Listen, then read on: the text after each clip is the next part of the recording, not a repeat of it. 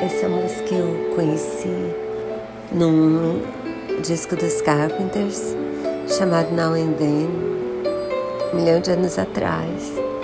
E hoje eu descobri que ela não é do Richard Carpenter, é de um compositor chamado Johnny Person. E adorei a versão dele, que é essa que vocês estão ouvindo.